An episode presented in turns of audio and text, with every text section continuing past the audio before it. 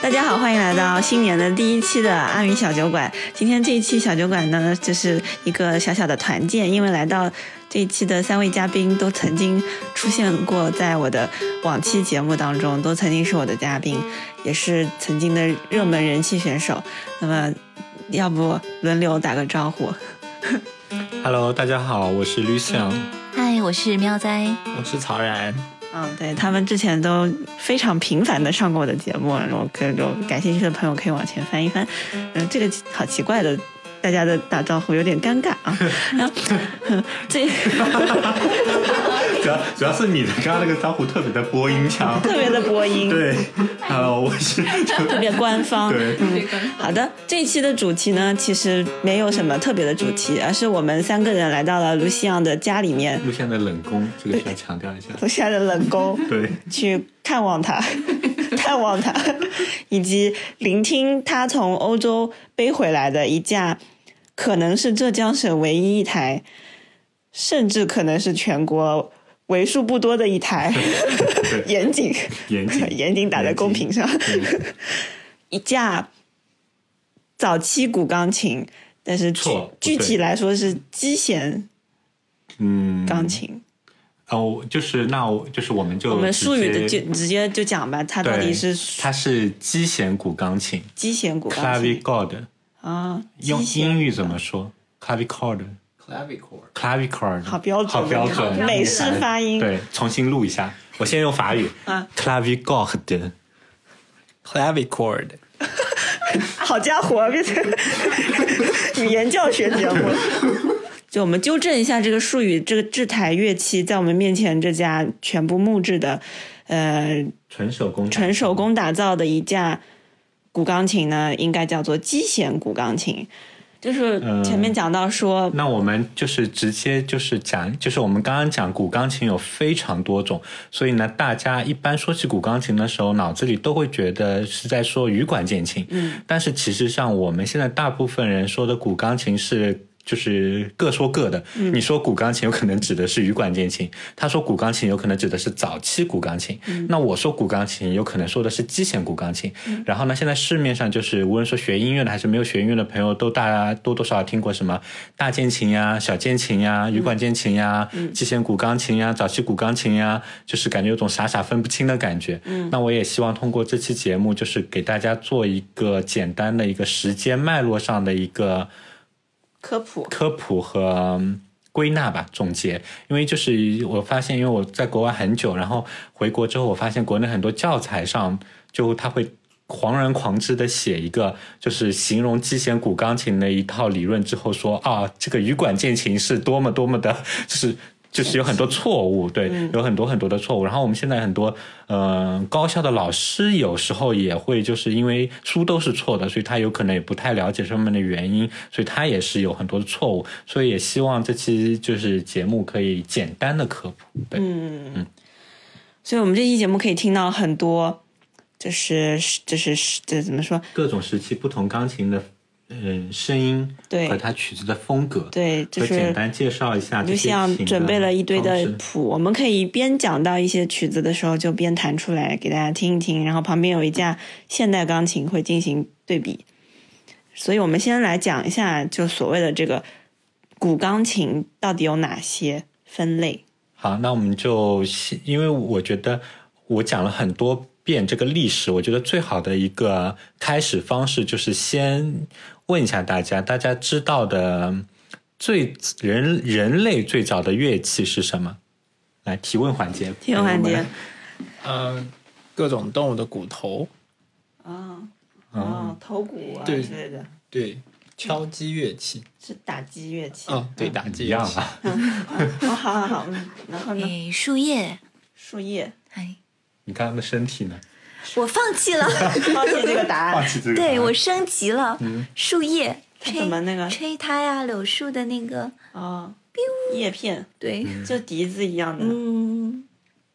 好，那么就是 是是这样的一回事情，大家说的其实上都是对的，就是我们最早的声音肯定是我们自己的声带和身体的吼叫什么，但我们本不来哎也是对的嗯但我们不认为它是音乐，就是我们没有认为它是音乐，我没有们嗯说只是乐器是没有说是乐器或者音乐。然后如果真正的乐器的话，最早的肯定就是大家说的都是对的，嗯树叶也好，或者骨笛啊这种敲击乐、啊、敲石头啊嗯这种声音，都是可以用来作为。早期乐器的一种发展方向。那么我们从这个原始的这个乐器之后往下走是什么呢？就开始出现了像里拉这样的琴，嗯，就是有种弦的感觉，嗯已经不是单纯的吹，或者说单纯的唱或者敲打，有这种把弹拨的弦弹拨的作为一种乐器的一个，无论说后后来发明的小提琴也好，竖琴也好，它都是在这个弦上做文章。所以为什么我们的音乐的标志是里拉这个琴？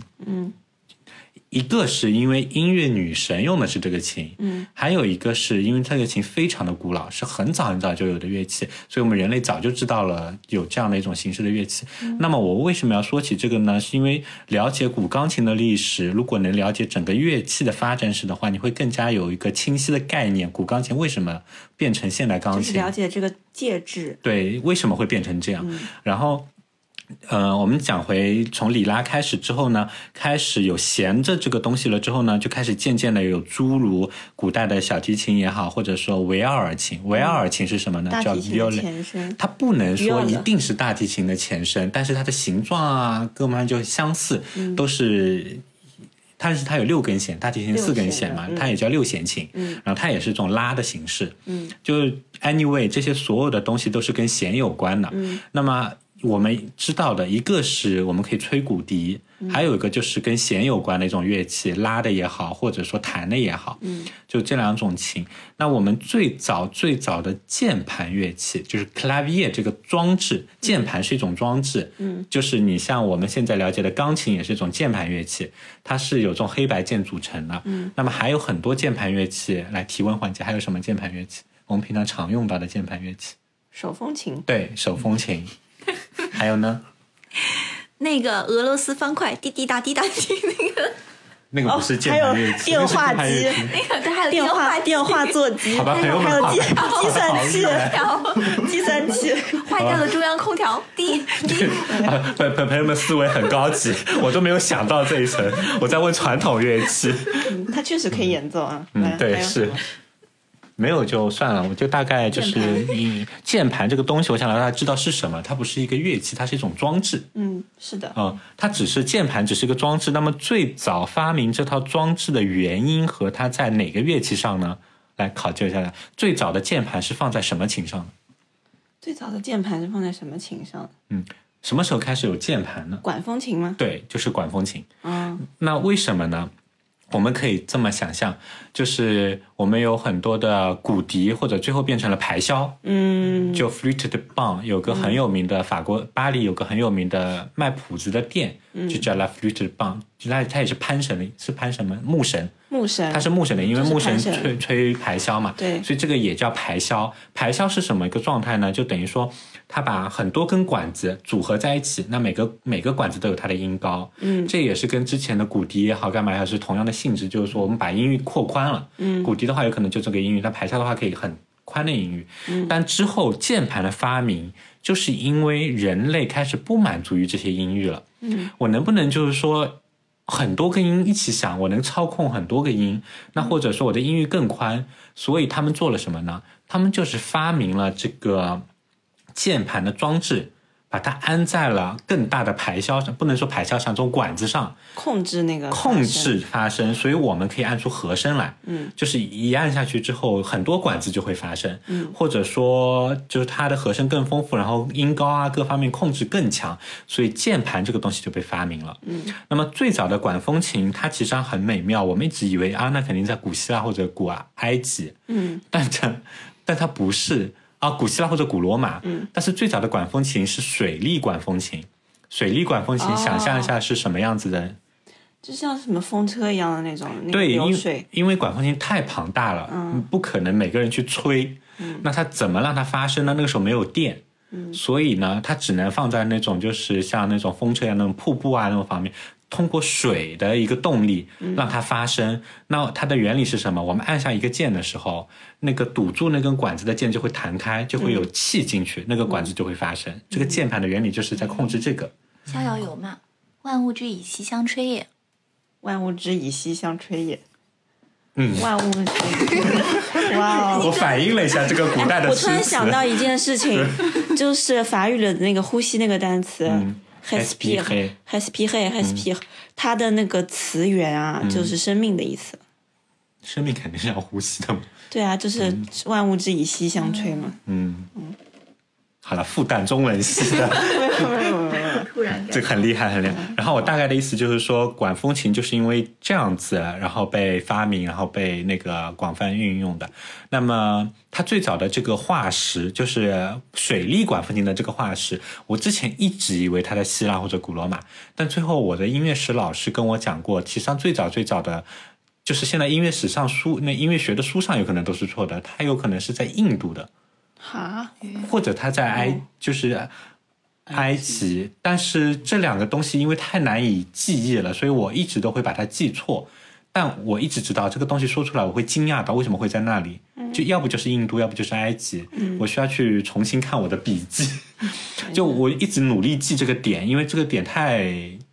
神奇了，它不是在古罗马和古希嗯腊神奇到你的原因是什么？神奇到就是我觉得管风琴为什么会跟印度扯上关系，或者说为什么会跟埃及扯上关系，嗯，啊嗯，水源因为水利的工程比较发达嘛，那个时候对当你想象一下，这个管风琴可能是由恒河水驱动的时候，你是不是就觉得有一点咖喱味出现了，就是不是他们可能因为最早有那种水利灌溉系统， OK OK，、反反正就不去深究了。然后主要是讲这个键盘的诞生，是我们发现了这个管最早的管风琴已经有键盘装置了，所以应该距今有两千年到三千年的历史了。嗯，跟跟中华五千年没法比，然后跟我们古琴也没法比。我们古琴有多少年 不？敢当，不敢当。我我们也成型的，也就是两千，我们现在完整保存到的化石是两千年前，是吗诶，哎不算化石吧，就是出土文物。我们也只能追溯到两千对年。，曾你好们在乙木各自为某种乐器代言，我们我 们。哎，补充一个冷知识，就是上过我节目三次的喵君，同时是一位古琴演奏者和教学者，为什么是冷知识？这是豆知识没有人知道的冷知识，哦好的知道了也没用的豆知没有识，用的冷知识。嗯对，有趣但无用。对，所以我们今天也会可能会有一些古琴的东西会和这个击弦、古钢钢琴琴的美学做一个探讨和对比较，嗯，因为你前面说，其实这两种就是在所有的钢琴里面，击弦钢琴是最能跟古琴有一些共鸣。对技法上啊，或者是审美原理上，嗯，审美上，嗯，对，然后说完这个管风琴之后呢，我们就知道了键盘是装在了管子上，所以呢，就是成为了一个叫管风琴这样的一个东西。嗯但是呢，这个东西非常的庞大，需要水利工程来驱动它。 后来呢，也有一些就是人做了一些小型的管风琴，它有种就是现有点像手风琴，嗯，它也是靠这么一个风箱自己在拉拉它，然后有一排键，然后有很多很多管子，有点像手风琴的前身啊。但是因为这种不严谨的话，我也就不说了，就是因为它很像，所以但是专家应该不会这么认为，嗯。大部分专家就不认为这种显而易见的东西，可能会是自己吐槽自己，当自 己自己吐槽自 己，然后后来呢，啊、再说个知识是，大部分人认为管风琴是跟宗教极其相关的，是不是？一聊起管风琴，大家就想到了那个，噔噔，就是这样的一种曲子，这种阴森感和那种宗教感。但是其实上，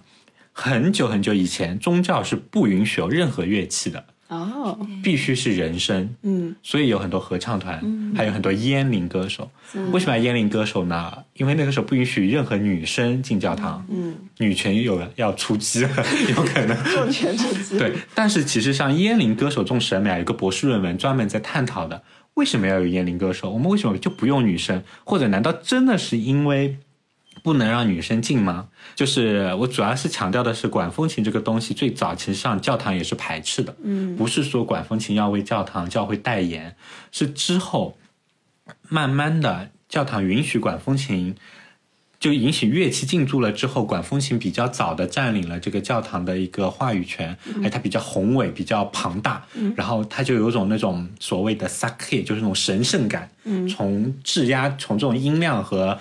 宽伟上来制造这种就是宗教需要给人的一种至高无上的感觉，所以管风琴就是在宗教里面占有了一就是重要的重要的位位置。那么巴赫也好，或者说很多著名的音乐家都曾经是管风琴师，所以他一直在教堂服务，他写的很多音乐也是宗教音乐。嗯，那么他所有的音乐都很有神性，就是有神性的存在了。嗯，那么这是管风琴的一个方式，而且当年的管风琴没有电，需要通过十几个人力去压那个，有点像人力船一样的去。就是去踩那个风箱，我我有很多视频，但因为不是一个视频节目，所以大家可以在网上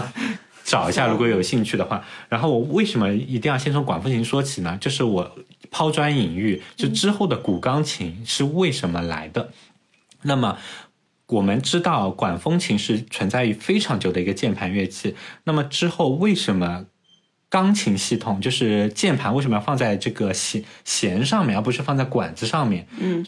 就是因为管风琴需要太多人操作了，一般人实在无法练习。因为比方说你想练个琴，那还有很多人来帮你 去踩那个，嗯，就它非常难带，而且它很大，嗯，不是一个平民百姓或者说一个。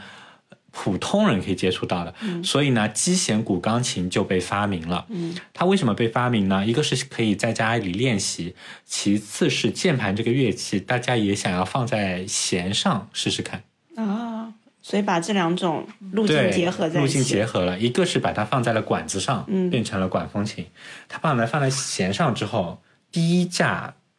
跟弦有关的，我们因为打个引号，古钢琴，这应该叫。在法在音乐学上面，我们会说它叫击弦古钢琴，但后面会加一段话，是钢琴的祖先，钢琴的主弦现代钢琴的祖先，啊，主线祖祖先先祖先啊，就它 sorry 的爸爸和妈妈， 对对它现代钢琴的祖先，哎对嗯，但是有些人有可能会觉得现代钢琴的祖先是 piano forte，早期古钢琴才是现代钢琴的古先，嗯，古 古先祖先。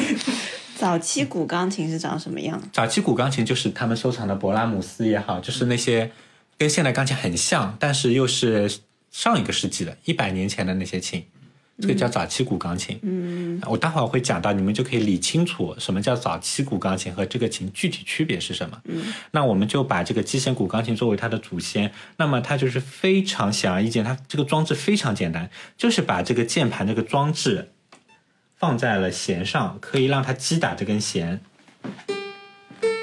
大家可以听到，它非常直接的击打了这个弦，没有钢琴那个连键装置，因为钢琴后面有非常多的那种系统，你弹下去之后，它有可能敲那经历个过东很西多，敲下去之后它还会弹回来，对所以你就可以快速的弹琴。嗯，但之前古钢琴敲下去之后，它就不弹回来了，对按在上面了。对，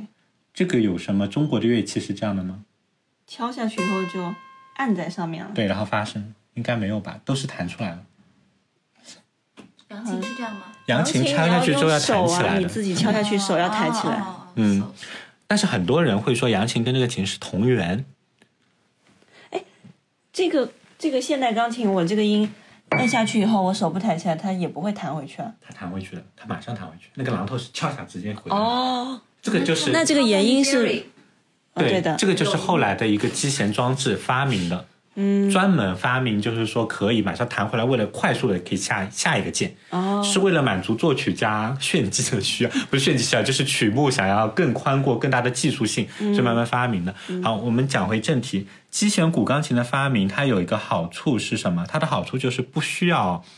别人来帮助就可以弹琴，然后它也有可以有非常丰富的强弱变化。我要强调，很多人会说古钢琴是没有强弱变化对的那实在是太错误的一个。 我今天来到这个冷宫的第一个问题嗯也是、这个琴能不能有强弱的变化什么的。对，因为大家知道的古钢琴，一般说的古钢琴没有强弱变化的特指羽管键琴。是的，对，但是其实上最早的这个机弦古钢琴，它是有非常丰富的强弱变化的。嗯，但是它有个缺点是它声音非常非常的轻。嗯，它是一种在家庭里自己演奏、自己聆练听习作曲作曲用的琴，大家可以演奏室内乐，也可以演奏很多人听，但是那种小范围的，比方说我们七八个人在一种室内，有种室内乐的感觉，嗯独奏室内乐器可以这么说，但它就是非常的像我们的古琴。我们的古琴也是声音非常的轻，然后呢，帮助大家思考，自己弹给自己，是一种不是演奏型乐器，它是一种怎么形容那种就是可以回归本源，就古琴的那种思想，就是自我对话型自的我对话，嗯一种修行。对，一种修行。那么这个琴就是这样，大家可以听一下它的强弱感觉啊，这是弱的，强的，而且它是唯一一架键盘装置的琴可以做出像小提琴揉弦一样的技术，叫 vibrato，大家可以听一下。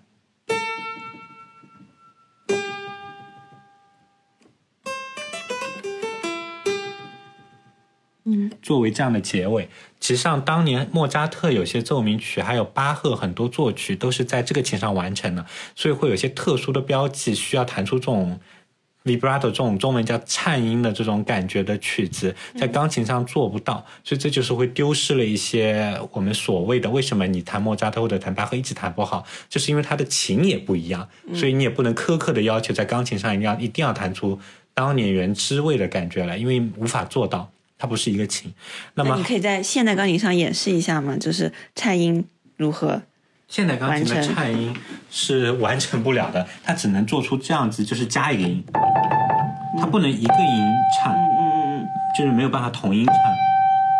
对，所以这个永远不可能。对，物理上永远不可能。但是高级的钢琴家可以在某种形而上式的感觉里面让大家觉得它颤了，这很高级的一种乐感。嗯嗯，然后继续往下说，当年管风琴、击弦古钢琴和羽管键琴都是同一时期的产物，它们都在同一时期盛行，几乎那个年代的人，这三个琴都是共通的，都会弹。嗯那么羽管键琴是什么呢？羽管键琴是因为击弦古钢琴声音特别的轻，那么不满足不了就是大部分作曲家想要出去合奏演奏室内乐，或者说想要那个去演奏的一个嗯功能性。嗯羽管键琴就被大大的发展了。那羽管键琴的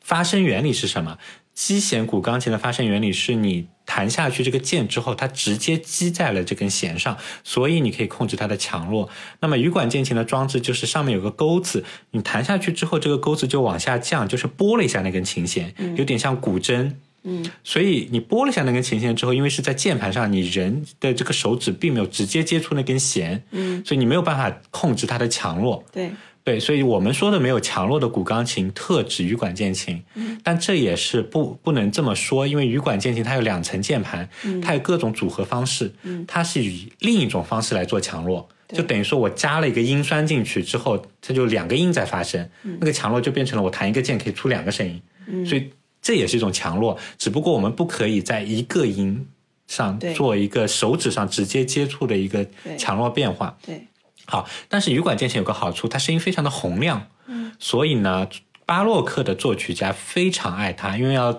给皇宫做一些。我要开始凡尔赛了，就是凡尔赛的舞蹈呀、 晚会呀，都需要这种琴来做这种伴奏伴奏嗯舞曲。所以学羽管键琴一大部分时间我们在学什么呢？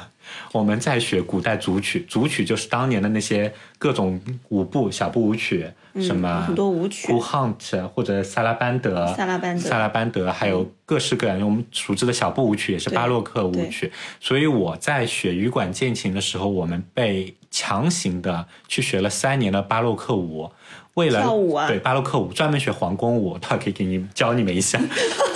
巴洛克舞， 对，就是专门凡尔赛宫。当年我觉得好好凡尔赛哦，怎么 办？是我们当年也会在凡尔赛宫去做一些这种参观啊，去就是去跳舞或者去演奏什么的，就真的很凡尔赛，嗯就是会真的去让你穿成凡尔赛当年的那种，就是那种头套嗯头套，然后这种华服，然后去弹这种。那你要穿那个裤子嘛，就对啊，就是那种袜袜子要塞要还有高跟鞋，裤子要塞到袜子就里是面，穿对，高路易跟十四发明的高跟高跟鞋， 哇哦，去跳那种巴洛克的舞，然后去弹巴洛克的琴，再去演巴洛克当年他们的曲子，就真的是原汁原味的沉浸式学巴洛克羽管键琴。然后嗯角色扮演，对角色扮演。然后这个呃羽管键琴就是弹非常多的这个舞曲，所以我们就要为什么我们要去学这种巴洛克舞曲？就是我们要知道它的节奏韵律在哪里是。如果你不知道的话，其实上你就是在瞎子摸象。是是，对，是其实那个时候的曲子不是为了让你听的，为了对让你像我们现在的广场舞一样，需要有那个蹦次哒次蹦次哒次那种节奏对。对所以因为它那种节奏非常复杂，所以学好嗯巴洛克的曲子真的非常难，因为你必须要学会巴洛克舞，对对对，不然你永远没有办法知道它哪里要停，哪里要就是起。你这个说的特别对，就是我的一个好朋友，嗯国内的钢琴家盛元老师，他是，我就知道。对他弹那个哥德堡的时候，其嗯中有一首不是萨拉班德舞曲改、改的嘛对，他就去嗯考究这个舞蹈，嗯就他也会说先去了解这个舞蹈，再来弹这一首，对所以我非常喜欢他的这个版本。因为大部分这种巴洛克啊，我不能这么说。我本来刚刚想说的是，这种古代的曲子有可能没有现代钢琴技巧这么复杂，不像李斯特那种真的需要非常强大的那种技术性。它技术性没有这么的难，它难点就在于这些原汁原味的这种。通过这种古代的研究，你真正懂他当时的那种审美、韵律和弹琴的手法和这种风格。风格它难对在这里，它难的不在。但我不能这么说，因为技术有些时候巴洛克的技术上非常难。巴洛克是一个技术非常盛行的年代对，也是一种超级炫技的时候，就那种帕格尼尼啊什么。嗯但就它不是巴洛克，但是在那个时期之后，就他们那时候技术其实上已经很难了。我主要强调的是，巴洛克的这种节奏非常的重要。那么说回来，古钢琴这个东西，好，那么我们知道先有管风琴，然后再我们发明了把它按在弦上，那按在弦上的话，就出现了七弦古钢琴和八弦古钢琴。对，我要强调一下，刚刚那个羽管键琴也叫八弦古钢琴，或者叫拨弦古钢琴，因为这个文字上的探索，每个人说的都不一样，还没有个定性，到底是拨弦还是拔弦？嗯，反正大家知道它是不是击弦的，就是它不是击打琴弦，对而是就是拨动那个琴对，弦，或者拔动那个琴弦。然后呢，这两个琴是这三个琴一直都是在同一时期一直都有的。嗯，那么之后我们作曲家又开始。做幺蛾子，他开始不满足于，哎，这个小的琴有强弱变化，可以充沛的让我有很多的这种乐感。但是那个羽管键琴声音很响，但它就是没有强弱变化，那怎么办呢？意大利美第奇家族的制琴师，就是大家知道美第奇家族是一个非常辉煌的家族，然后在当年就是富可敌国吧，嗯，他就是养了这些制琴师的发明家，嗯，就是发明了一架叫有强弱变化的羽管键琴，哦，所以它的那个外文叫 piano，就是类似于什么意大利语就是 piano e forte 的 clavecin，就是 h a s p i s h o 就是那个中文翻译就是有强弱变化的羽管键琴。嗯，那么意大利语有可能是另外的说法。嗯，然后所以就是这个琴，我们把它简称了叫 piano forte。嗯，就是把后面的那个羽管键琴的那个字去掉了，嗯，就有强弱变化的羽管键琴变成了只是有强弱变化的琴，这个 piano forte 就是我们说的早期古钢琴，哦，因为它结合了击弦古钢琴有强弱变化的特点，又结合了羽管键琴声音非常的洪亮，所以它就是把这个击弦的装置改善了。变成了一个又是击弦的状态，因为只有击弦才可以有强弱变化嘛。嗯，又是击弦的状态，但声音又是一个三角形，就因为当年羽管键琴是三角形式的，所以他把这个击击弦古钢琴是长方形形式的、一个比较小的状态。对，那么羽管键琴是那种很大的三角形形式，嗯，但也有长方形形式了，这个不细讲。嗯，所以呢，它结合了这两个琴之后，发明了这个有强弱变化的羽管键琴。我们最后把那个羽管琴去掉之后，就变成 piano forte 强弱琴。这就是早期古钢琴的最最最，我们说的早期古钢琴指的是那个发明。嗯，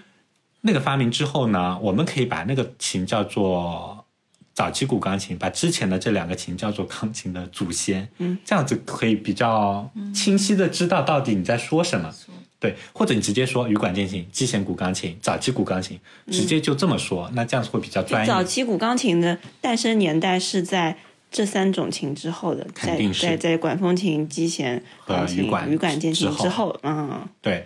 老，所以我们现在的钢琴为什么要叫钢琴，你知道吗？补充个冷知识，就是因为这个 piano Fourth Day 就是我们的早期古钢琴发明了之后的一百年间，大概是十八世纪末、十九世纪，有可能是十八世纪早期已经发明了，但完全没有人知道，就是它并没有盛行。慢慢慢慢盛行的这个年代，然后一直到十九世纪这一百年间，或者到二十世纪，刚这个 Piano Fourth Day 一直在被改善。它一直在进步，就是之前有可能会出现七八个踏板，嗯，就是控制各种不同的音色。对其实像你去听很早的早期古钢琴，声音会非常的美妙，你会觉得层次变化特别多。然后呢 所，以我有个问题，嗯就是我们那位朋友收藏的早期古钢琴是也有这种七八个踏板，然后那个我倒觉得你有见过吗？没有见过，但是我可以去问他。因为不一样，早期古钢琴是一个就是百家齐，就是百花齐放的年代是不，是可能会比如说个人去定对制，然后他想要对几嗯个按照他的想要需什么样求音色，对，嗯然后还有一种踏板是那种像那种，它会安一个像炮弹一样的那种大锣，嗯一踩就是砰砰砰。那个琴是二战的时候为了给那些希特勒什么弹那 种，砰砰砰，然后踩一下就是那种锣鼓声的那种。这个琴非常的哦嗯气贵，氛组，气氛组，这个琴非常的贵，嗯，就是我的意思是，它现在被收藏还可以弹的琴，有很多音乐学院有，比方说英国的皇家音乐学院会收藏这样的琴，这种琴巨贵无比， 就是它有就非常有意思。大家去看那种音乐博物馆的时候，会发现很多古钢琴都有稀奇古怪的装置，对就是。因为在发明的过程中，它没有被定性，嗯，所以呢，每每个制琴师都有一些奇思 奇思妙想，嗯，所以就是我们说的早期古钢琴，其实上也不是指的一种，有它很是多。指的这一百年就 piano forte 被被发明了，就这个除去机弦古钢琴、羽管键琴之外，被这两个结合出来琴之后，它这一百年间发明的各种琴都叫早期古钢琴，哦所以每个人收藏的早期古钢琴有可能都是不同的，啊音色也不同，用的木头也不同，但是呢，键盘都是一样的，嗯，只是但风格会不同。比方它还有一种叫方形古钢琴，很很大的一个方块，那是肖邦用的琴。嗯，它那个琴的特点是什么？它的特点是这种琴的那个机弦的那个榔头装置比较大，嗯，所以它敲的那个声音会比较干净，嗯，那个方形古钢琴，为是肖邦用的那个琴，那个榔头特别的小，嗯所以它一敲那个琴弦，那个琴弦的那个泛音会特别的久，嗯所以哪怕不踩踏板，弹那个方形古钢琴都有这种的混音，嗯就是有种。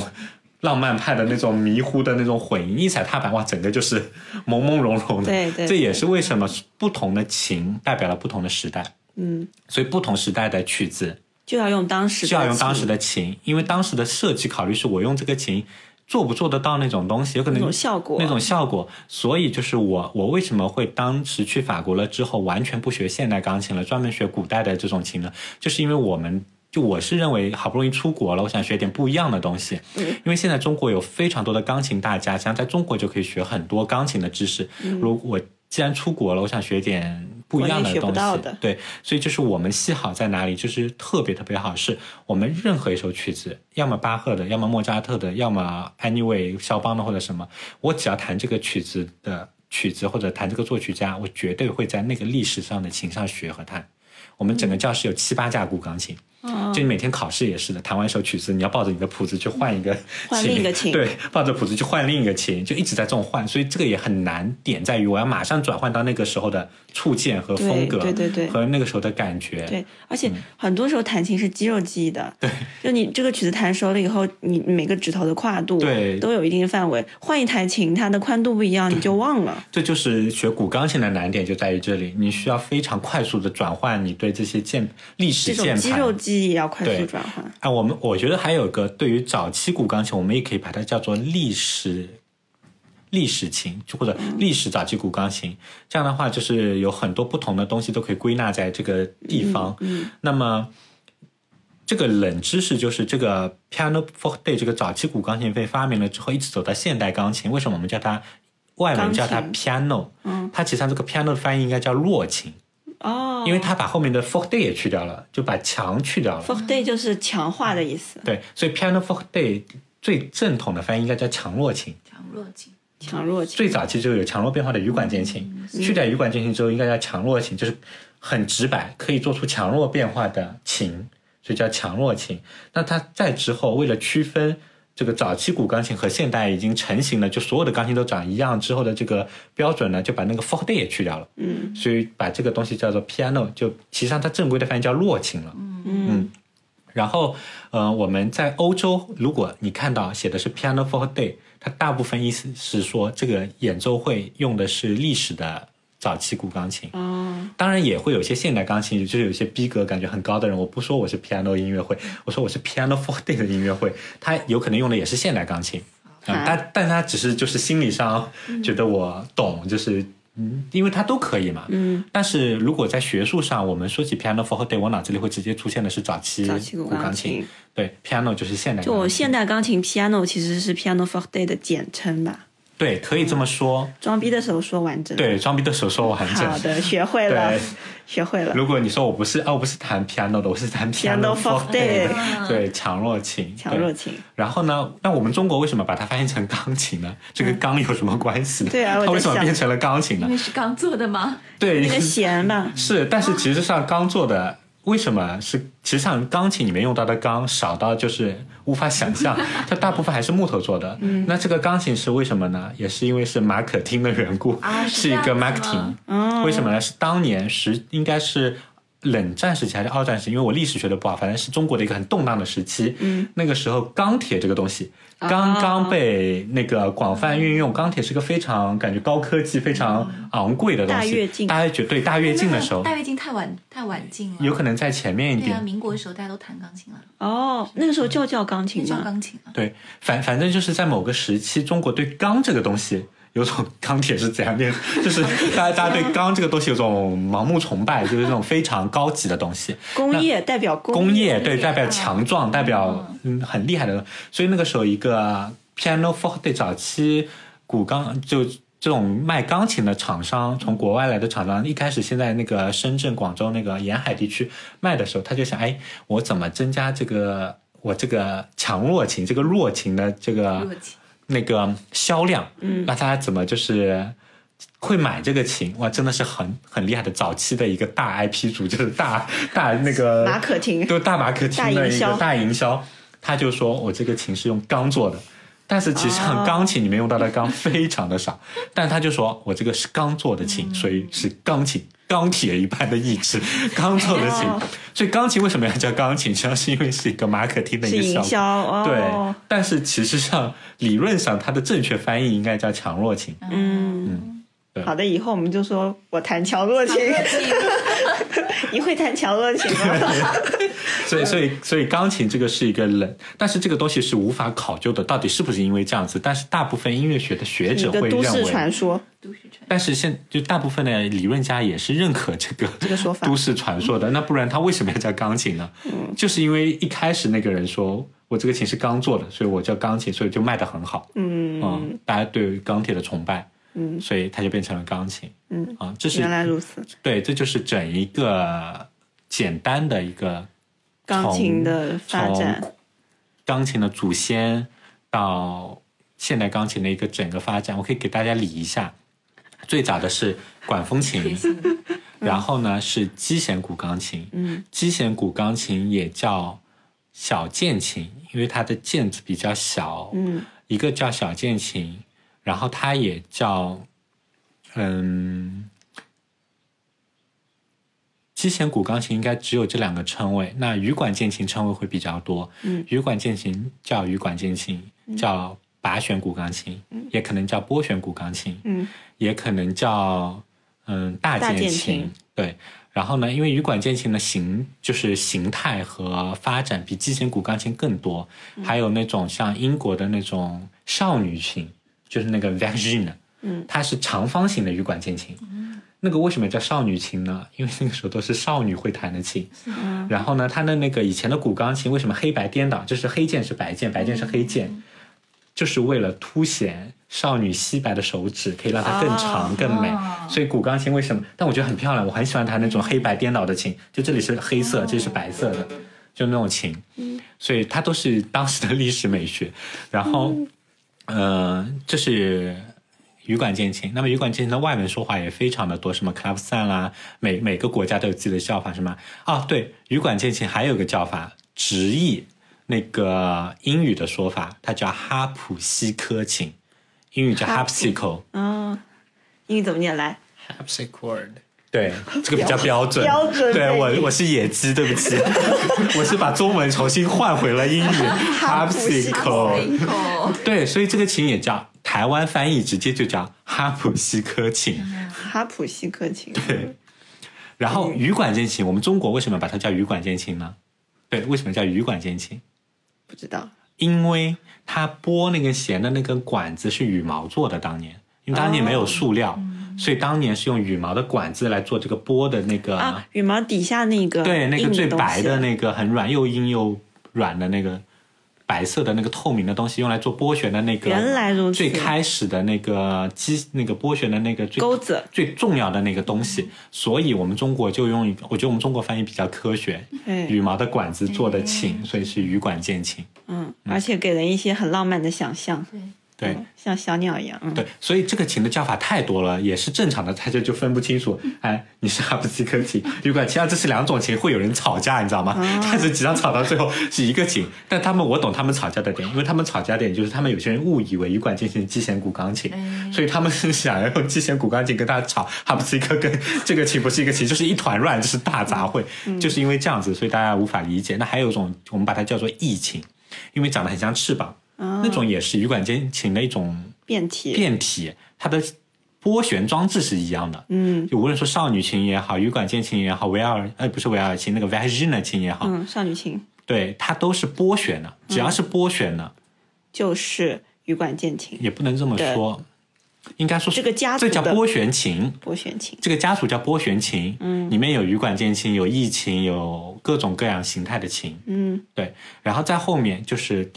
击弦古钢琴和羽管键琴的一个结合，就是早期古钢琴，嗯 piano 有 for 强 day。弱变化的羽管键琴。嗯 OK，对，之后就是我们现在的钢琴，我们把它简称叫 piano 弱琴。嗯，然后为什么要叫钢琴？我们刚刚已经讲过了，因为钢感觉很厉害，很好卖，所以是一个 marketing 的结果。好老师，还会嗯超级清晰，还会总结，是的，非常清方便记晰笔。我脑子里已经有板书了。因、因为就是确实是现在很多书都说不明白，我对也不懂为什么。就是首先，因为这种琴在中国有个最不好办法教学的方式是没有这种琴，我们听不到声音，我如何去没有感受没有你说的真情？对的没有真情的话，那我听不到这个声音，我看不到这个正确的击弦装置的话，我无法理解。嗯所以我哪怕当下记住了，我之后也会傻傻分不清楚。嗯哎，那有感这些是不是击弦的？ 或者说，就因为这样子。但是现在中国大部分音乐学院开始引进了，中国开始嗯觉醒了。你看浙音还有五音和中国音乐学院都斥巨资，就是花了几千万买了管风琴，嗯，买了 piano for day 早期古钢琴，嗯，买了羽管键琴，但是击弦古钢琴。仅此一家。对，没有一个音乐学院购买它，有可能它实在太小众、太古老了。嗯、呃，但是呢，我们中国有几个我也认识的几个好朋友也在国外留学的，他们也有很多年前有背几架回来，但是一直都放在家里也没有演奏，因为大家都不在中国，在国外读书啊什么的。就是这个琴现在就是正确的有在被开讲座也好，让大家听到也好，或者让大家见到一个琴也好，就几乎就是没有，只能在书本上见到。嗯所以我也很希望之后有机会我们今可以天去做一些讲座啊什么的。今天大家在这个节目里面听到的，可能是在中国不大有机会，几乎没有机会听到的一个击弦古钢琴的你演好奏。 累啊， 那那你很不容易记我下这讲话些要精确， 讲话要精确严谨，所以我们有就是小型的一个 recital 嘛，好，可以可以先给大家听一下这个琴的所谓的这种强弱的变化，如果有一些嗯，我就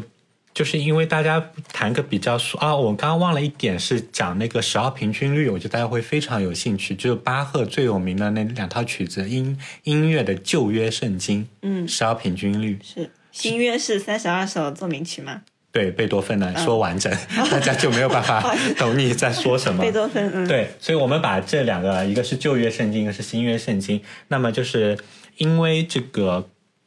十二平均律，它我们现在大家都知道，那个巴赫并并没有写说他给哪个琴做的曲子，他直接说给所有的键盘乐器。嗯，那我们会知道，那我在任何一架琴上都可以用来演奏这个。嗯，平均律平均律，它主要也是一种探索，一种就是对智律的探索。那个时候，十二平均律刚刚盛行，巴赫想知道，哎，那这二十四个大小律，我能不能每个律都把它变成一个曲子，所以它是一种嗯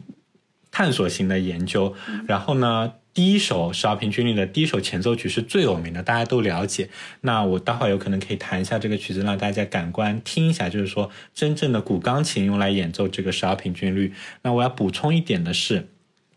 在我这么和我老师，因为他是专门做这个击弦古钢琴的研究，我们就是了解到，在德国当年巴赫写这个曲子的时候写的这个克拉维耶，实际上在那个时期特指击弦古钢琴。嗯，也就是意味着当年巴赫写这个十二平均律的时候，实际上是在这个击弦古钢琴写的，而不是在我们一直认为的，它有可能是在羽管键琴上做的曲。嗯嗯嗯它大部分时间应该是通过这个击弦古钢琴来完成这个剧作的，因为他在家里可以思考，可以就是因为我们知道巴赫的一生写的曲子，你把它换成那个。时间的话，你会发现他每一分钟可以做 无数的曲子，你就不知道他是怎么做到的。而且他生了三十多个孩子，娶了八个老婆，那有可能有出路，但是他就是娶了非常多的老婆，生了非常多的孩子，就不知道他嗯时是间管理大师。对时间管理大师。然后他又是一个教堂的管风琴师，又写了如此多的曲子，然后无法理解，巴赫嗯 一是个神，一个神，对。哎，我有个小问题啊，可嗯能大家更熟悉的，像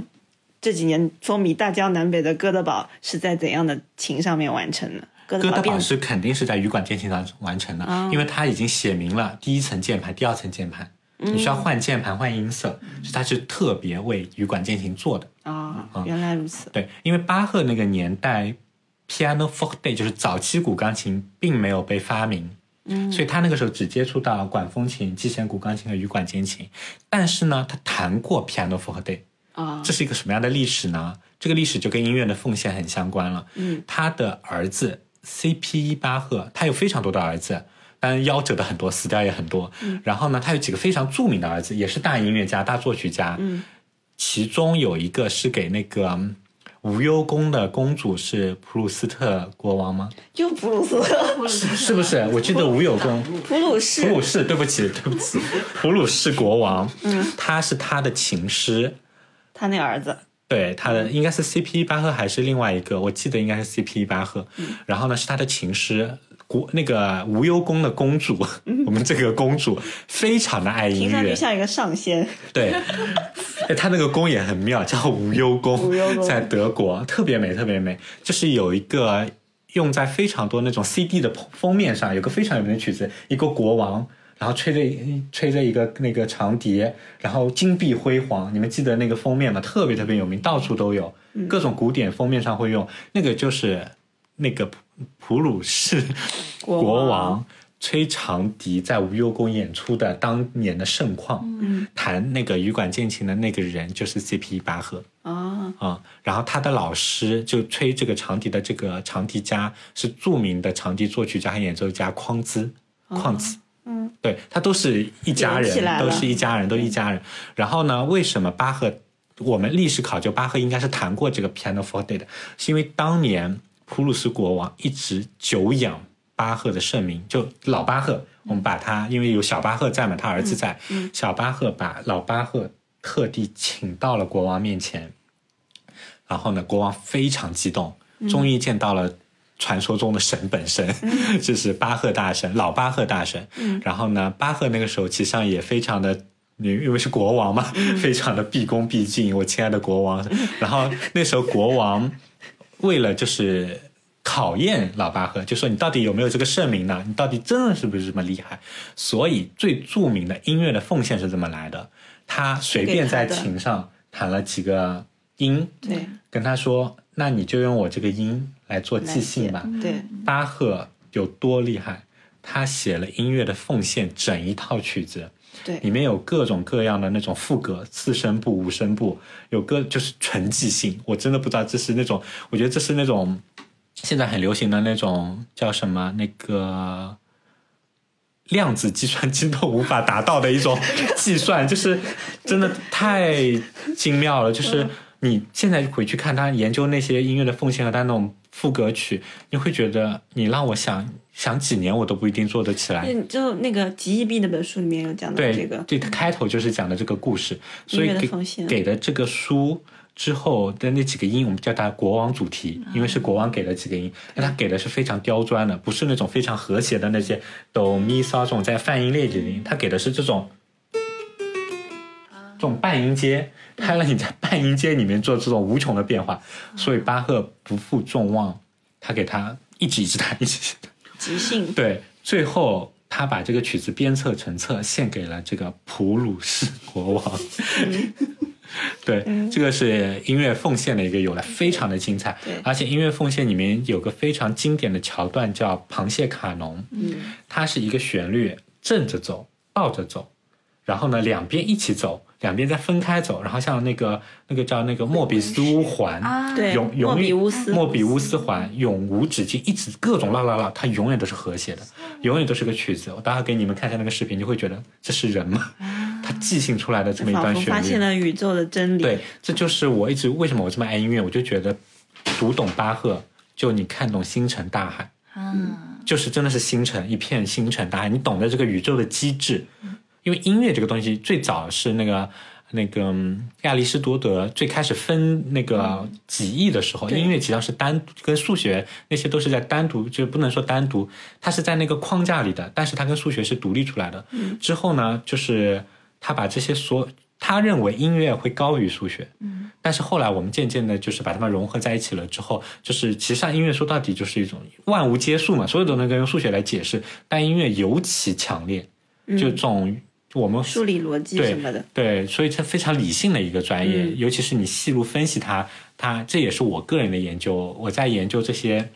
就是巴洛克的这种，也不是巴洛克这种赋格的这些逻辑，怎么用这种数学模型来解释当代艺术，嗯就这种沉浸式也好，或者联觉也好，我是做这方面的一个研究，就是这我自己的课题。所以呢，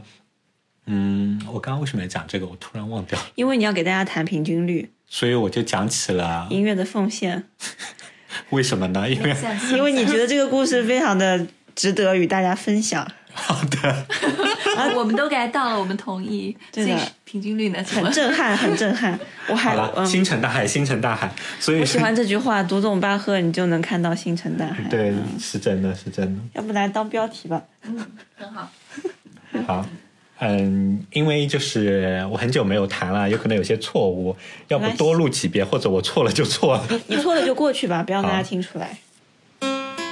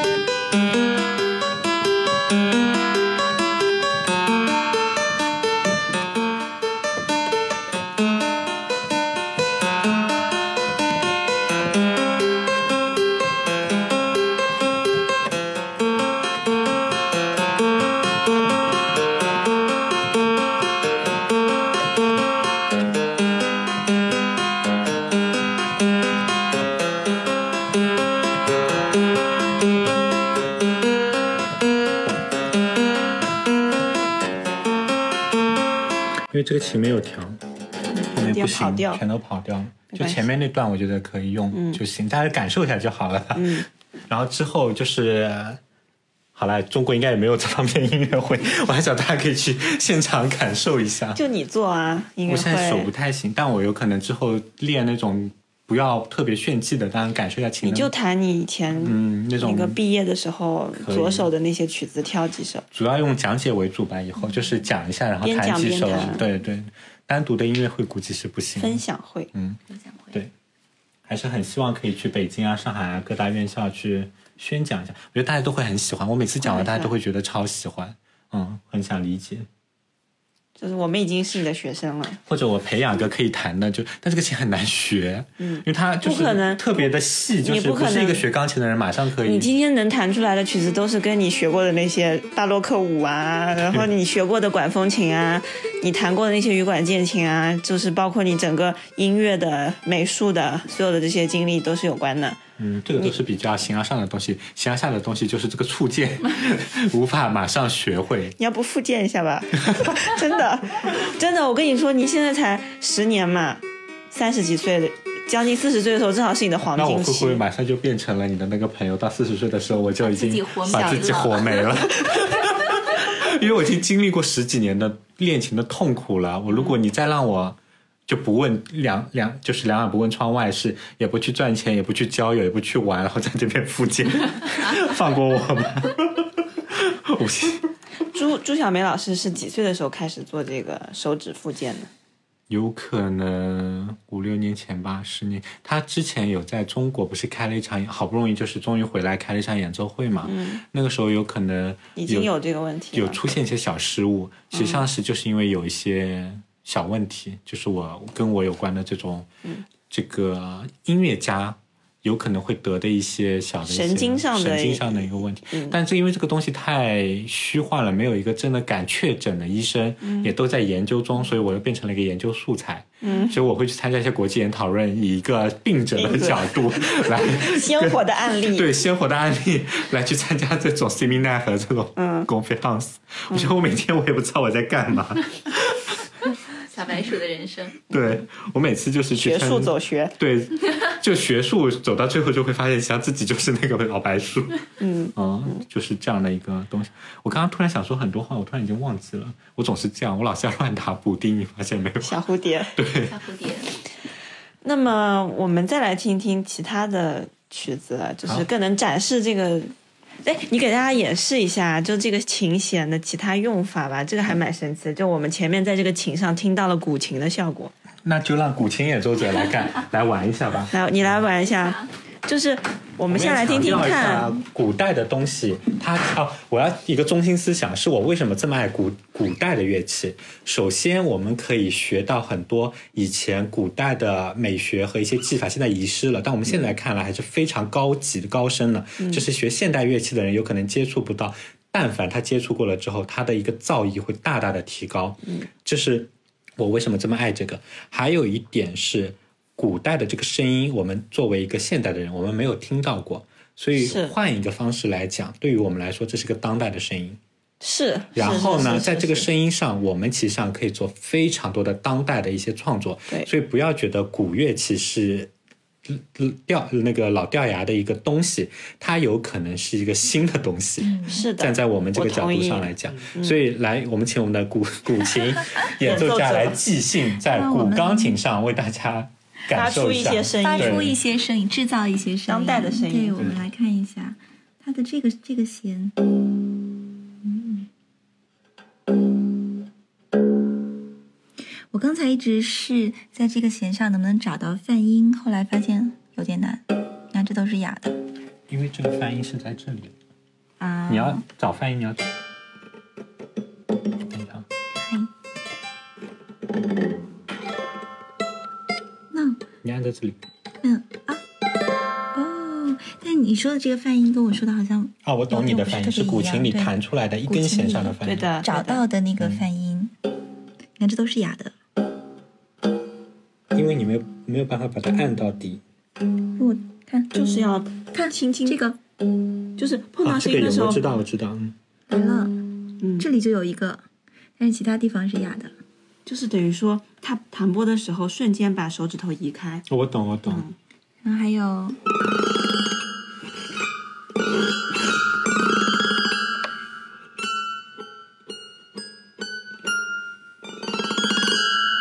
你能在上面找到古琴里面的那些基础的什么宫商角徵羽这种嗯音？，宫商角徵羽其实是一个相对的东西，嗯，它只是一组相对音位，它不是有固定的绝对音高的，哦，不是固定的某一种音不是调，某一种音调。嗯，对，就比方说那个 C 大调，嗯，哆来咪发嗦，你在 E 大调上也是哆来咪发嗦。是的。嗯工商角所锥以只是代表了一二三四五级。哦对这种对应它们关系相对相对的之间的关系，嗯，对，所以这个这个乐器我觉得很有意思的地方是，它的这根弦也比这根弦要松很多，对吗？嗯，对，因为它低音嘛。嗯，所以它是由于它的弦长吗？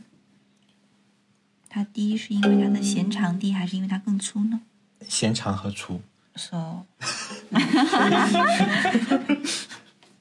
古琴里有这种区别吗？有的，古琴的一弦就是最粗的弦，嗯然后它的七弦是最细的那一根，但是它们的长度没区别的。嗯，是的，这个之所以听起来像古琴，是因为第一，它在它在最外侧，然后你可以用假肉参半的声音去拨它，就像古琴一样。但是里面的这些弦你就无法用太假肉，太近了，对这些你只能线用你假。可不可以就是这样子把它，就是你找到一个弦，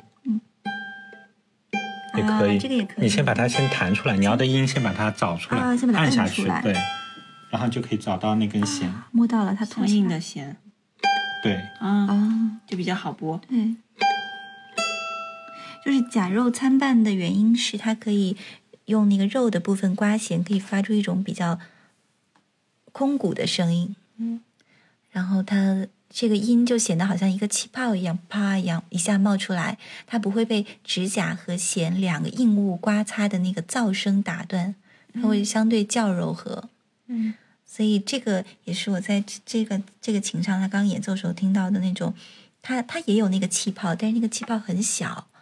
围绕着每一个音的周围是一个小的气泡，每一个都非常克制，嗯，然后内收。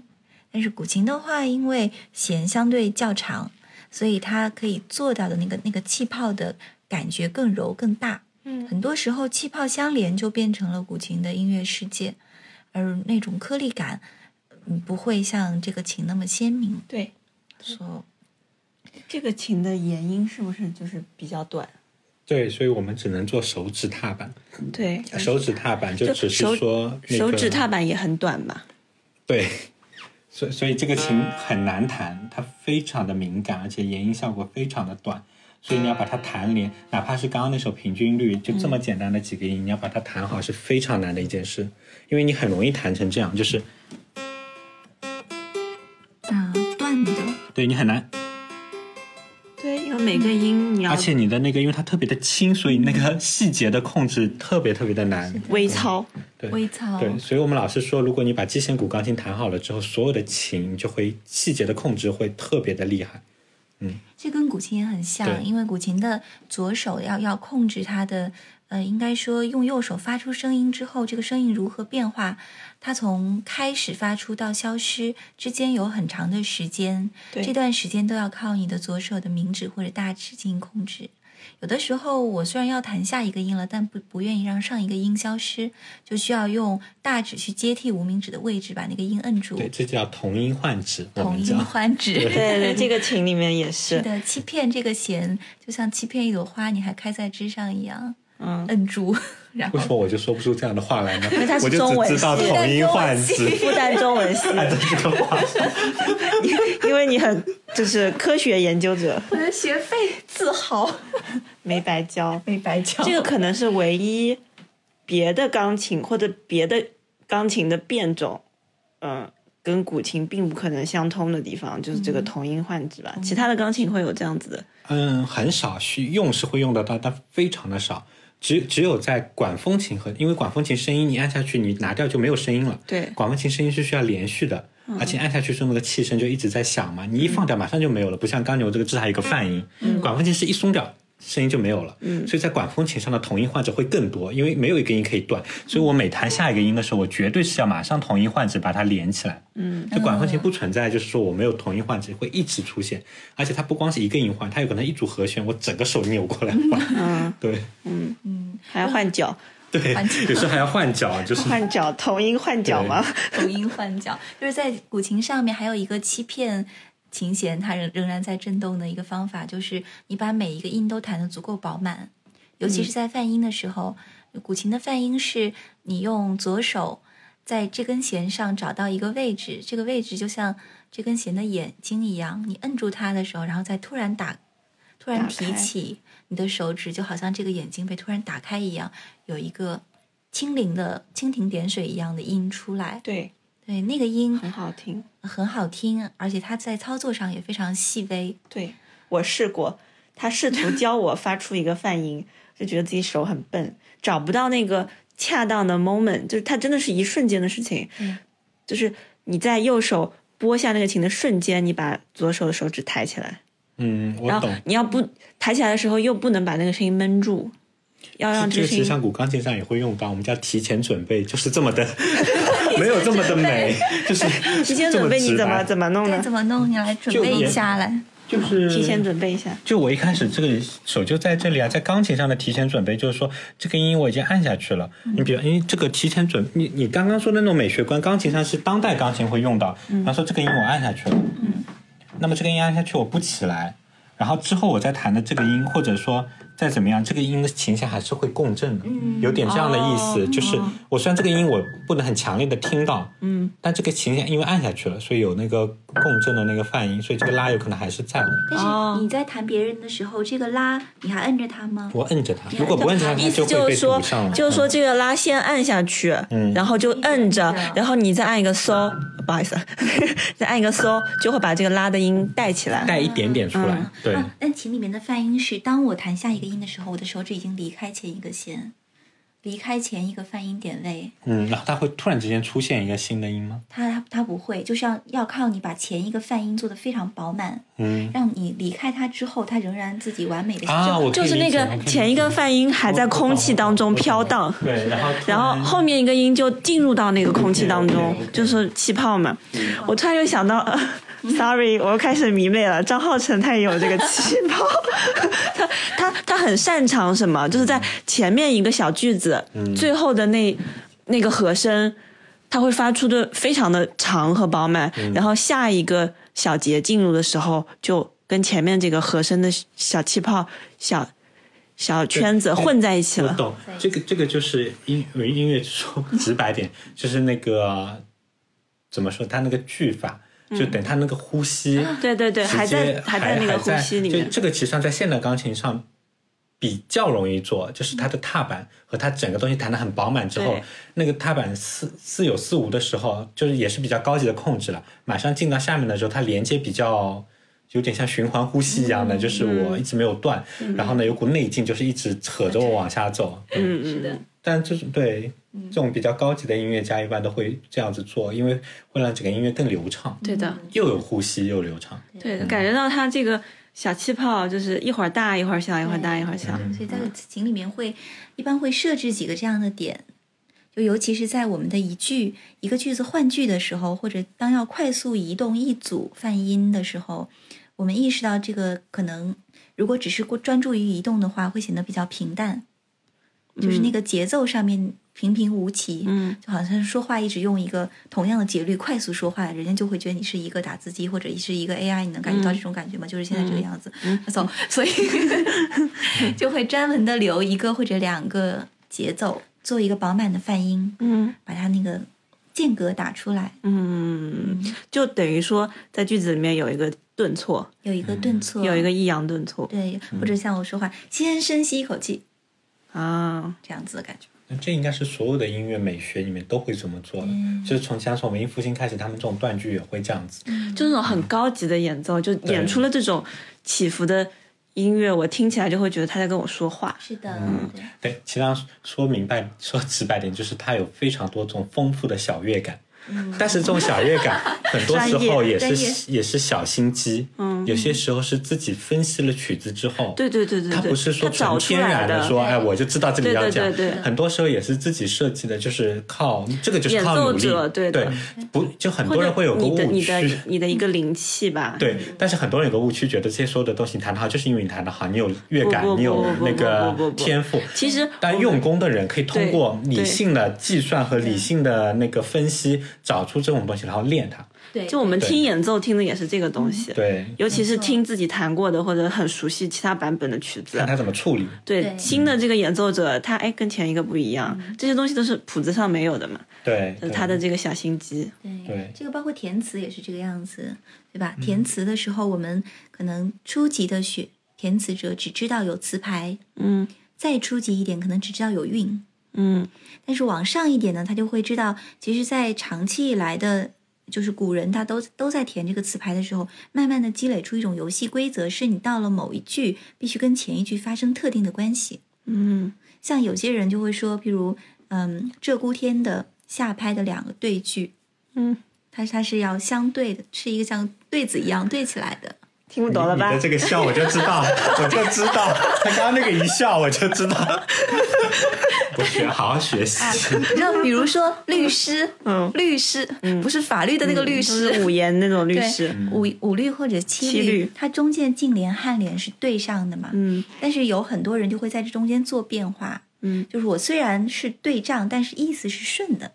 称为流水对。嗯就是虽然我的字面对应，但是我的意思是一直流下去的。哦嗯，这就是一种处理。哦但是因为律师的限制太多，以至于这种处理又变成了一个新的套路。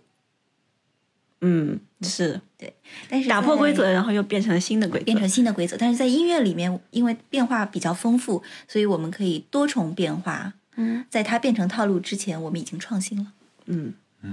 那这就是我就觉得所有的艺术真的就是共通的，哪怕有些专业词汇不懂，但他一说，我可以马上用我理解的对那对个对到对音乐你的那你种的那套密码本，对，这每个人都有个密码本，其实上，因为我觉得所有的东西真的都是相似的，嗯都是一模一样的，只是换个说法或者换一个入口，嗯，但它出口我觉得都是一样的，所以其实上你就如果你懂了，我要重回说回巴赫，如果懂了巴赫的这些分析的这套密码之后，就是像中国的这些东西，其实上你都可以一一对应，打通了。就是打通了，就是因为巴赫的所有的作品本身就是一个完整的宇宙，对一个是一总个体完整的宇宙就是一个总体作品。所以，如果你真的理解它的话，所有的这种中国美学啊，这种中国韵律，你虽然不懂，但你只要有人提起，你会马上就是立刻理解，就是嗯对它同一个对对对对体系。逻辑那就是刚刚说起这个句法，就是这种韵律的关系，我就补充一个小知识，就我们大家学钢琴的朋友从小会弹那个二步创意和三步创意。嗯创意曲集，它那个创意曲集是什么呢？就是最早接触的多声部音乐，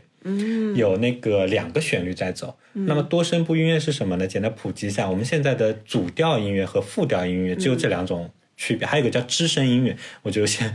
就不说那个了，因为那个跟副歌很像。对，上上一期吕西昂来我的节目，我们讲到过这个主调音乐和副调音乐的这我已经个，讲过了是吗？就是你可那以不大就不致讲了再吧，。你可以再 Q 一下，brief Q 一下 Q Q 一下，就是主调音乐，顾名思义，就是它只有一个主要的调。一个旋律。就比方说莫扎特的很多的奏鸣曲都是主调音乐，就是有一个叙述性的一个调子，然后左手是一个伴奏嗯对，的还没有个调对的。那么副调音乐就是它都是调，对对没有对伴奏，每一个而旋律且都很重要像。古尔德就是可以每一个手指可能都有一个旋律在走。对，这就是难点就在于这个控制这些所有的这些旋律，你需要更难的一个分脑练习，嗯你要把自己分成很多个人，但是呢，这很多个人又不是独立的。嗯，它又是在一起的，所以练多声部音乐的难点就是在于这个和与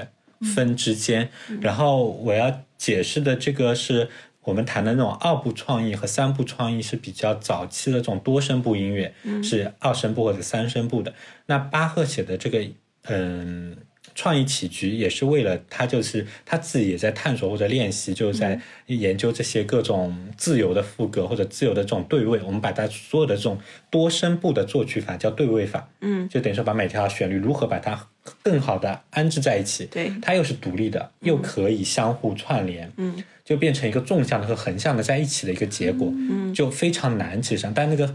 但那种曲子，巴赫的曲子听了，很多人会觉得，哎我看书的时候、写字的时候，或者说我在专注做一件事情的时候，我无法听那种很有旋律性的东西，嗯 对嗯但巴赫的就可以，为什么？因为它不叙事，啊它是给你一个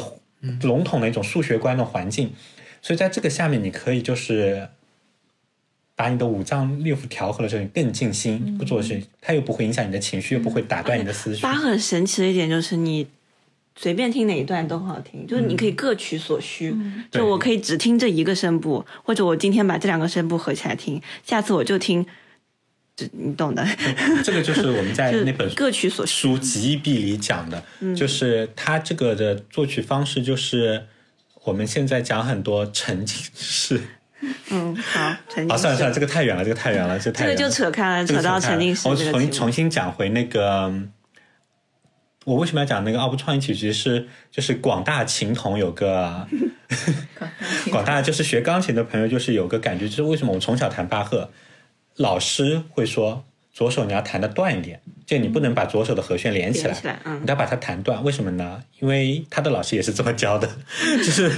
巴赫的曲子风格就是左手你要把它断开。嗯那么稍微有文化一点的老师会说啊，因为当时的羽管键琴。它的那个琴按下去，它就是马上就断掉了，对的嗯不像钢琴一样有那个很长的延续。所以为了模仿当年的羽管键琴，要做这个断开。对对对对，哎但是其实上呢，这个不能说它错， 但是它它不是绝对，不是因为最主要的原因不是这个，所以我待会讲的因为什么之后，大家听完之后，他就会大家就肯定会对这个曲子或者对这个有更好的一个了解和演绎。它是为什么呢？因为当时巴赫写的这个奥普创意和三部创意，其实上。不单纯是给键盘乐器写的，嗯，它其实上一个是一个总的概念，嗯，它是给，比方说上部分的那个旋律是长笛，嗯那么中间是别的什么乐器，啊它的低音实际上是大提琴，是个通奏低音。啊那么通奏低音一个是键盘，我可以去弹那些低音，还有个是当时大部分的通奏低音必须有一个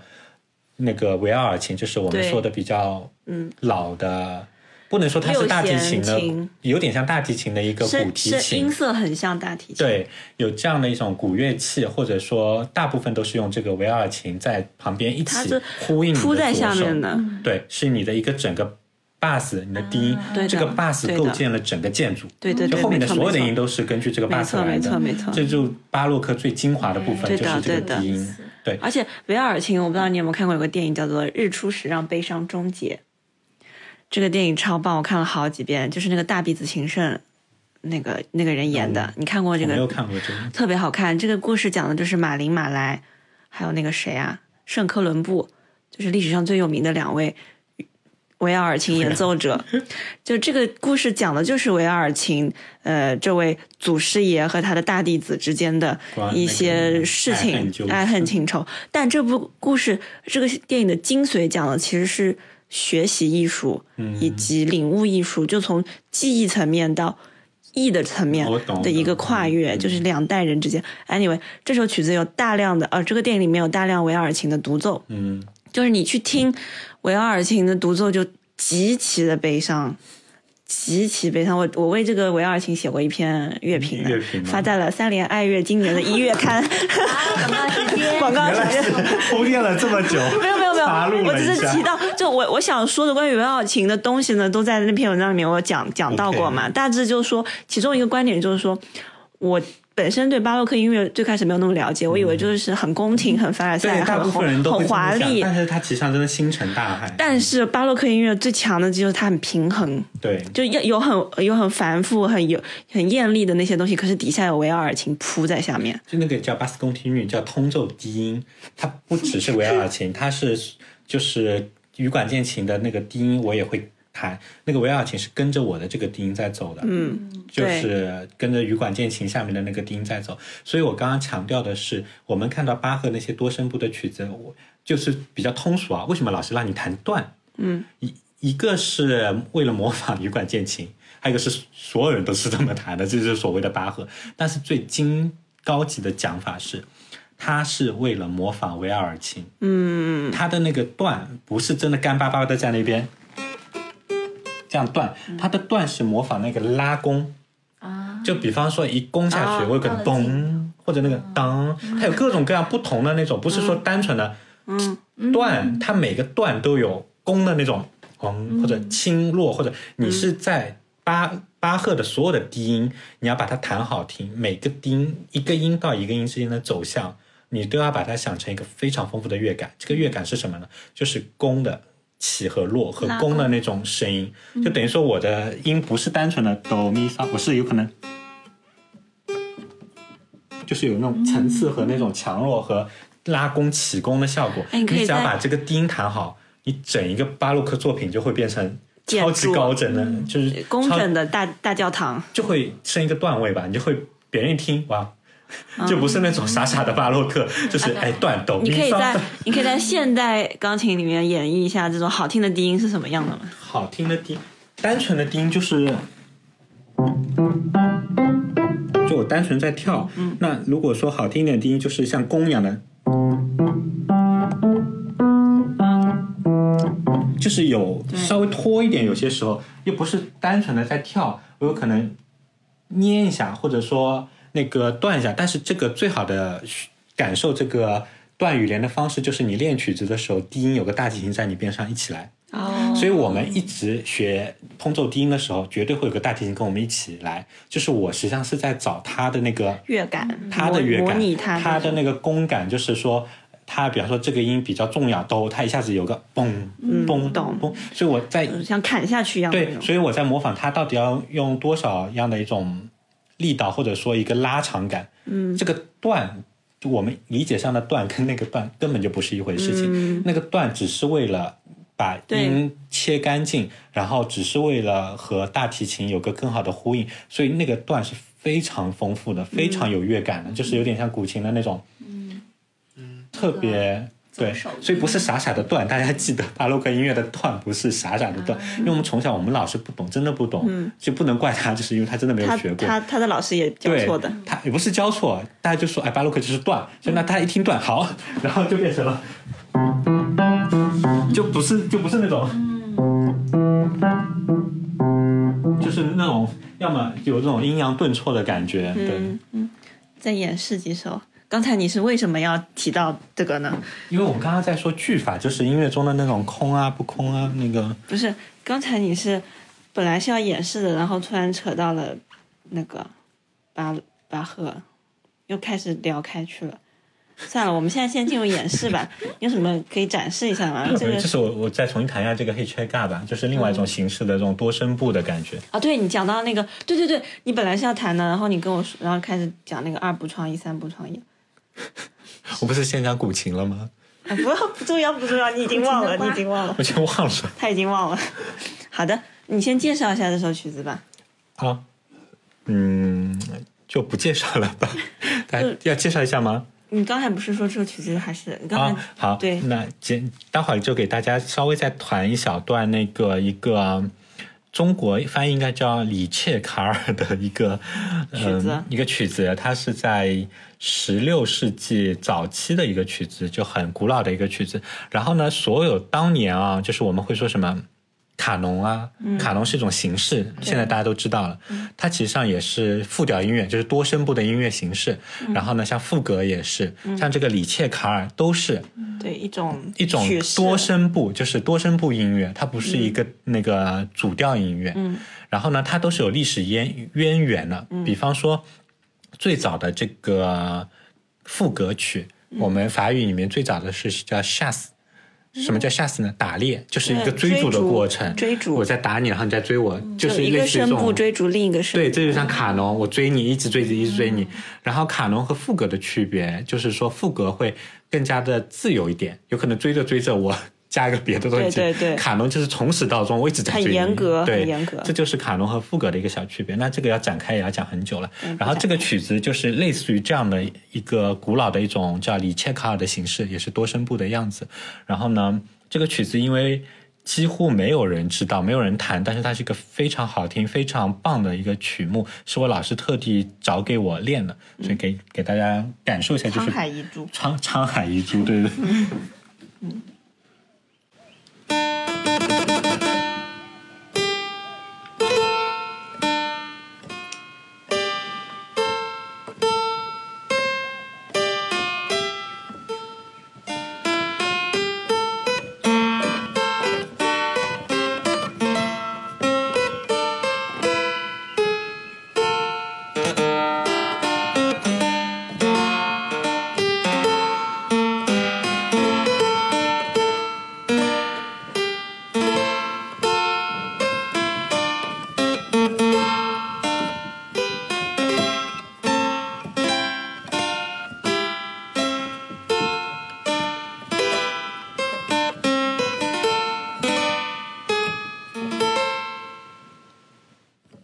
后面太长了，就不谈了吧，嗯 因为我觉得你这期也就一个小时，我们已经聊了两个小时。没事，我可以做很这这些可以放很长，就我不讲 了，你不剪了吗？ 不讲了，不讲，不那讲，我觉得大家会听烦哎。不会的，不会的，那我们这期节目就到这里吧，虽然还有很多要聊的，可以做下次。我觉得这个内容 因为很可以太宽泛对了。的，对的。做客都行。 再聊就是付费内容了。就确实是一个课，就是如何真正的演奏巴赫和如何真正的演奏莫扎特，用古代的思维。哎我现在想听一首在这个琴上的莫扎特， 不要不要，我现在我现在的那个手指手指不行，有没有左手比较那个？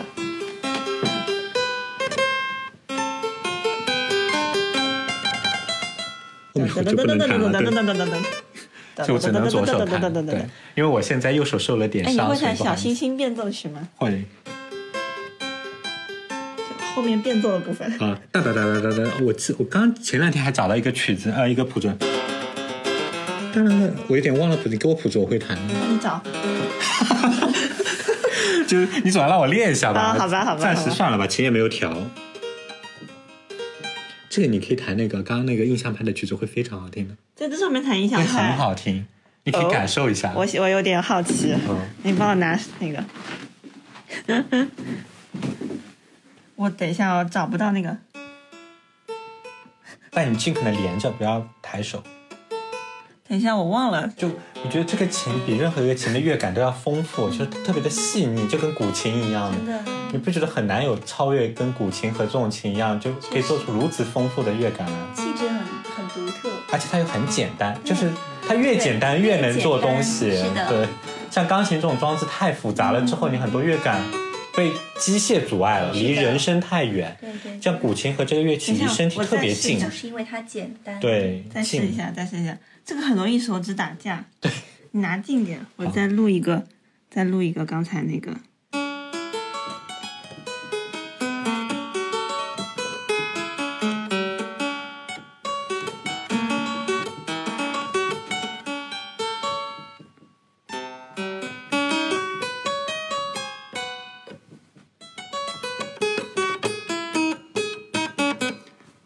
很容易打架，但是如果而且你弹好的话，这个会很好听，很好听，但特别难。而且就是你要你要快速的时候，就是顾不得按那个键，对就按不清楚，然后它很容易把音卡掉，就突然之间那个声音就就没了不好听。就闷掉了。对，触键不好结听，尾就是对，毛糙 的。就是嘎，就是很容易出这种拿拿。你刚刚那个声音就是没有按到底，就会出现这种。就是习惯了。对，你要这样子饱，让它饱满，哦，那那要弹的慢点就等于。说把每个音要按实，你要把它实音制出来。对对，你一定要把它按饱满，然后再快，这样你的声音就不会嘎吱嘎吱的那个敲击声。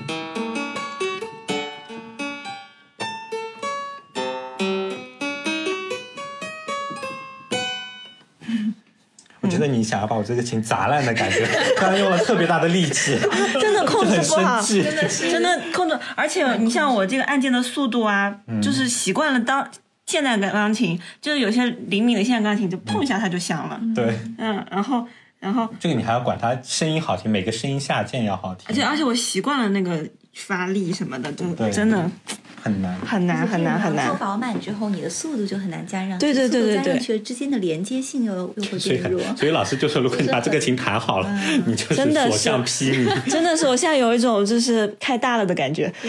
就那个词叫什么，就是太大了。有信用语， 但是就等于说什么呢？我只是一下，我本来玩个普通级别的，我调到地狱模式，然后我玩完地狱模式再回来玩，就是就是秒杀一切这种感觉。我要是右手喊得像我左手这样就好。 插心了，怎么会有人就是右手像刚入入门的那种小朋友的级别， 对对左手是这样的，就是 对对对对，我这十年我真的是。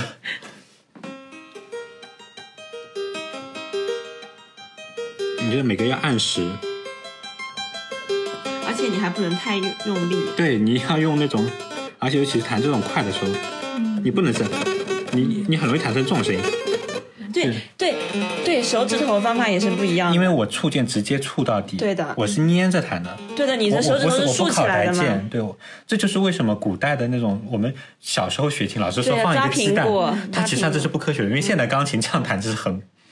现在钢很琴不好能的这样弹，现代钢琴要稍微就是甩的。这样一点，但我们小时候老师就一定要捏个鸡蛋，这个手琴一定要这么的好看。对的对的但是吉上中手琴是为了古钢琴的，哦，因为只有古钢琴需要你如此的那个颗粒性。终于解开了我困惑我对这十几嗯所以年的不。好的老师他就是在乱教，钢琴是不需要这样的东西。对的偶尔需要。那我的只是老师不不能，好我要严谨一 点，就是你弹古典的时候是需要的，我跟你说但是弹大的时候就不能这样。你弹那种浪漫派的对时候的，就是对应的该对的，嗯这对样的子就弹。甩对。我一个很震撼的一件事情，就是我到现在都根深蒂固的这个这个我鸡爪这个是鸡吗爪子。然后我每次塌下去按键的时候就会被打我以前会被打手、嗯对打手背，所以我后来看到别的钢琴家弹琴的时候，就啪这样去甩的，去甩指头的时候，我就就是像那个流水一样的。对的嗯我所以钢琴根本就不需要这样，对的。但是我的只有练习里面是没有古没有这个部分的手指，因为你看，如果你不这样，我这样是没有办法弹古钢琴的。对就这样子，我可以保持颗粒。对的对的，保持颗哦，这粒。个跟古琴太像了。嗯，古琴也是古，但它是右手，就是古琴的右手走弦的时候，你是要在那个弦上走的，就是粘住那七根弦，嗯对，嗯不可以手立起来在那里跑动，或者像那个古筝一样。就是拨一下弦，还把手抬得很高那种，嗯嗯对，而且那个就是为了保证颗粒感，嗯因为我们每一个每一次拨右手拨弦的时候，你的指尖是要九十度对站立在竖起弦上的，来嗯然后再往下拨，就导致它那个垂直的那种拨弦的效果，那个才完满，嗯就跟这个好像。嗯，所以一定要找好老师，不能不科学的学琴。真的是，嗯，我觉得因我为老被师我自那己个都没有老师明毁白，了你知道吗？嗯就他也是老师教他的，真的，对 不是说他们错，只是就是口口相传久了之后就，到他没有更新换代，没有学习新嗯结构的知性的识，错结误构性的错误，对对。这就是为什么学好古钢琴，就像我弹刚才那首曲子，我在这上，我在那个就是现代钢琴，现我在现代钢琴上面弹那个德彪西的曲子，我在强弱琴上面， 弱琴我在弱琴上面弹这个，嗯、德彪西的曲子的时候，我我有些开合很大的走快的那个东西啊，嗯，就是噔噔噔噔噔噔噔噔的那个，我我我也是保持这个鸡蛋的这个握爪，就其实这个是很难出来那种这效就是因果为的你。永远弹不好的原因，就是因为我永远弹不好 对你一直都在自我有弹我，有这个紧箍咒，对我这手指头一定要立起来。紧箍咒，孤咒，对的啊、原来如此，解开了我的困惑。所以你之后弹这些，尤其是印象派的曲子，对，你忘记你那个鸡 爪好吗？是就被是打出来对的，不对不是鸡爪，我是形啊 因成为我刚刚那个看到你真的是这么弹的，你竖了一个很好的鸡爪在这里哒滴哒滴哒滴，我在想你要如何去把它流动起对，来。因为我小的时候就指腹碰到 这个琴这个键就会被打。嗯， 我已不仅你经被打，张爱玲也被打，嗯，都被打。从这民这国就是被老打师的到观念问题。所以为什么好的钢琴老师这么贵？也没有办法，人家人家它就值得 他值得，对、对，就学学古古乐器的好处就在于，你可以通过历史的角度，更清晰的逻辑去明白，嗯，所有曲子的前世今生。嗯，你学现代钢琴只会按照老师的模式断你就断，但你根本不懂为什么要断，然后断要断的怎么样才是漂亮的。就学古代的乐器，就是可以了解它的前世今生。嗯，所以非常建议学现代钢琴的朋友， 如果有机会的啊真的话，也不用来找我学了， 出国学。卢老师很贵，对，嗯，我们不配。嗯，好了好了，很便宜了，很便宜了。好的，那我们今天就到这里，感谢卢老师，啊感谢大苗家。啊老师谢谢大家没有说话的曹老师的美式英语的分享。对，曹老师是英语担当。祝发财。好，祝大家新嗯新年快快乐发财，拜拜。